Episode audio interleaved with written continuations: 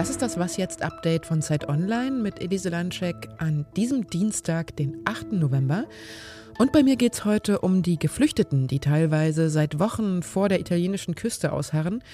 Natürlich um die Midterm-Wahlen in den USA, die heute stattfinden. Und darum, welche Rolle Russland eigentlich auf der Weltklimakonferenz in Ägypten spielt.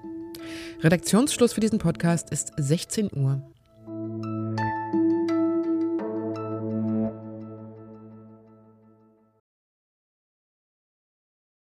Sie mussten tagelang auf dem Rettungsschiff Rise Above ausharren. Dann war ihre Odyssee heute endlich zu Ende. 89 Geflüchtete durften in dem italienischen Hafen in Reggio Calabria an Land gehen. Nach langem Hin und Her hatten die italienischen Behörden dem Schiff erlaubt anzulegen. Mehrere hundert Geflüchtete auf anderen Seenotrettungsschiffen hatten in den letzten Tagen nicht so viel Glück. Entweder sie durften am Hafen das Boot nicht verlassen oder, wie im Fall des Schiffes Ocean Viking, warten sie noch immer auf die Erlaubnis anzulegen. Helferinnen und Helfer berichten jetzt nach 17 Tagen des Wartens von unerträglichen Zuständen an Bord. Ulrich Ladurna ist Korrespondent der Zeit in Brüssel und hat sich vor allem mal die rechtlichen Rahmenbedingungen angesehen. Hallo Ulrich. Ja, hallo. Einige Geflüchtete dürfen an Land gehen, andere nicht. Auf welche Grundlage berufen sich denn die italienischen Behörden bei ihrer Entscheidung? Ja, die italienischen Behörden, sprich die neue italienische Regierung, sagt sozusagen, dass wir sind bereit, äh, Leute aufzunehmen in unseren Häfen, die, wie sie das nennt, fragil sind, die krank sind, Frauen Kinder, aber nicht sozusagen, wie sie sich ausgedrückt hat, die gesunden Männer, die will sie zurückschicken auf den Schiffen internationale Gewässer, weil sie sagt, die müssen von den Ländern aufgenommen werden, unter dessen Flagge diese Schiffe fahren, sprich Norwegen und sprich Deutschland. Also die Position der Regierung ist die, die ist sehr umstritten, aber es ist die Position, die sie im Augenblick vertreten. Was passiert jetzt mit den hunderten Geflüchteten, die nicht an Land dürfen? Ja, die Position der Regierung, wie gesagt, die sollten dann zurückgeführt werden an internationale Gewässer und von dort von den Ländern, ich sag's mal so, abgeholt werden, unter dessen Flagge die Schiffe fahren. Aber das, ob das dann wirklich geschehen wird, ich glaube, es ist zweifelhaft. Das glaube ich eher nicht. Es wird, ich nehme an, dass am Ende doch alle anlanden können. Aber die italienische Regierung will offensichtlich erzwingen, sozusagen, dass diese Flüchtlinge auch gleich in Europa verteilt werden. Hm, du hast es gerade schon angesprochen, die italienische Regierung, die wird ja jetzt von Giorgia Meloni geleitet. Hat sich da was verändert, seit sie an der Macht ist? Ist der Kurs härter geworden? Es ist klar, dass Migration und dieses Thema für Meloni sehr, sehr wichtig ist. Das ist ja einer der Gründe, warum sie auch gewählt wurde. Sie hat auch von einem einer Seeblockade gesprochen in ihrem Wahlkampf. Das weiß sie auch, glaube ich, ist nicht umzusetzen.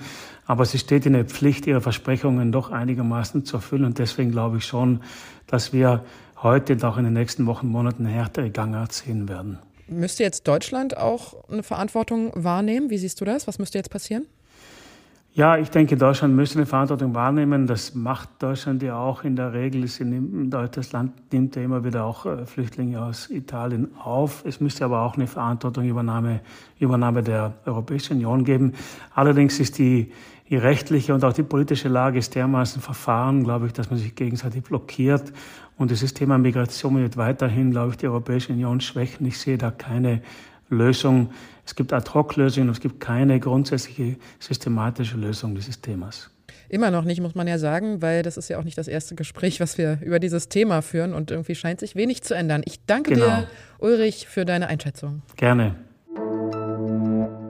So if you're anxious and frustrated right now, get off your couch and do what?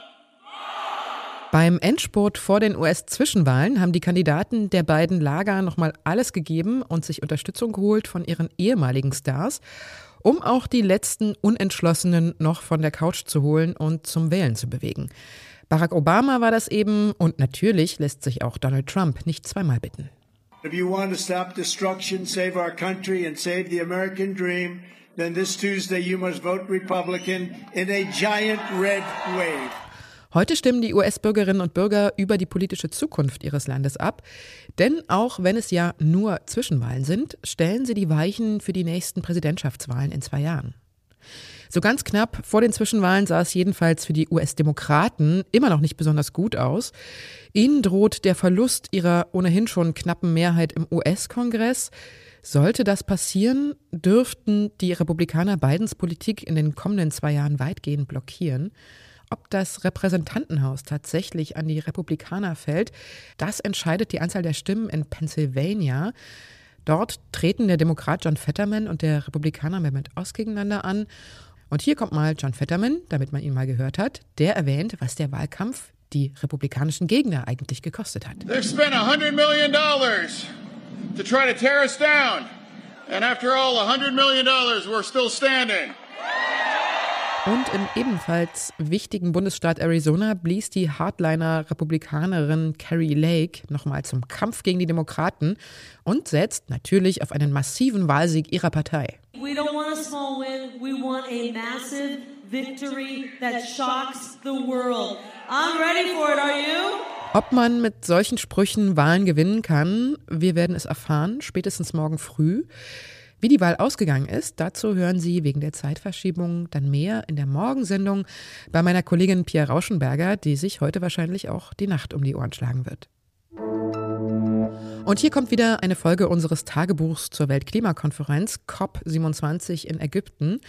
Eine Hörerin von Was jetzt wollte wissen, welche Rolle Russland bei dem Treffen eigentlich spielt und ob russische Vertreter überhaupt vor Ort sind. Wir haben das mal recherchiert und die Antwort darauf lautet, dass weder der russische Präsident noch der russische Ministerpräsident zur Konferenz gefahren sind, obwohl sie eingeladen waren. Die russische Delegation führt Ruslan Edelgeriev an, der Klimabeauftragte des Landes. Er soll allerdings in Russland kaum bekannt sein. Klimapolitik ist dort offensichtlich kaum ein Thema.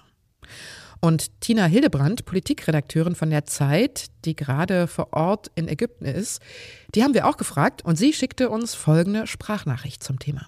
Russland ist interessant, spielt sozusagen offiziell gar keine Rolle, aber inoffiziell natürlich total. Denn der Grund dafür, dass alles so schleppend läuft mit dem Klima, ist ja ganz stark Russland und der Krieg in der Ukraine zum einen. Und zum anderen sieht man hier ganz, ganz viel, wenn man so durch die Gegend fährt, ganz viele russische Schriften auf Supermärkten, auf Geschäften. Und das ist eben ein starker Hinweis darauf, dass Russland eben in vielen Ländern einfach auch sehr präsent ist als Wirtschaftspartner. Und ähm, das erklärt natürlich auch, dass viele Länder sich schwer tun, damit das zu verurteilen. Es gibt ja hier auch diese ganzen Bilaterals, wo Scholz also einzelne Regierungschefs trifft. Und da geht es natürlich dann auch immer um den Krieg in der Ukraine. Was noch? Heute Mittag war mal wieder Mondfinsternis und der Mond wurde zum sogenannten Blutmond. Er leuchtete also in einer rötlichen Farbe. Vielleicht haben Sie ihn ja gesehen, trotz des Tageslichts. Und dort, wo keine Wolken waren, hat man ihn wohl sehr gut erkennen können. Ich muss zugeben, ich habe die Mondfinsternis verpasst, weil ich für Sie hier an diesem Update gesessen habe. Dafür habe ich aber was Interessantes zum Mond gelesen. Leider ist es auch ein bisschen erschreckend. Es liegen nämlich mehrere Tonnen Müll auf dem Mond. Urinbehälter, Feuchttücher, Golfbälle, ja sogar eine Bibel sind auf dem Mond zu finden. Außerdem Werkzeuge, Kameras, Messgeräte, zerschellte Raumsonden, die Feder eines Falken und ein Olivenzweig aus Gold als Symbol für den Frieden. Die NASA hat das alles feinsäuberlich aufgelistet. Diese Liste finden Sie im Netz. Zurückgelassen haben die insgesamt 800 Dinge vor allem die zwölf Astronauten der sechs US-Apollo-Missionen zwischen 1969 und 1972. Das war's mit Was jetzt für heute. Unsere Mailadresse lautet wie immer wasjetzt.zeit.de, falls Sie noch Fragen zur Sendung haben oder irgendwas loswerden wollen. Tschüss und bis bald, sagt Ihre Elise Landcheck. Falls Sie sich fragen, warum Golfbälle auf dem Mond sind, die stammen vom Astronauten Alan Shepard, der sie bei seiner Apollo-Mission 1971 geschlagen hat, um mal zu sehen, wie weit sie bei der geringeren Schwerkraft fliegen.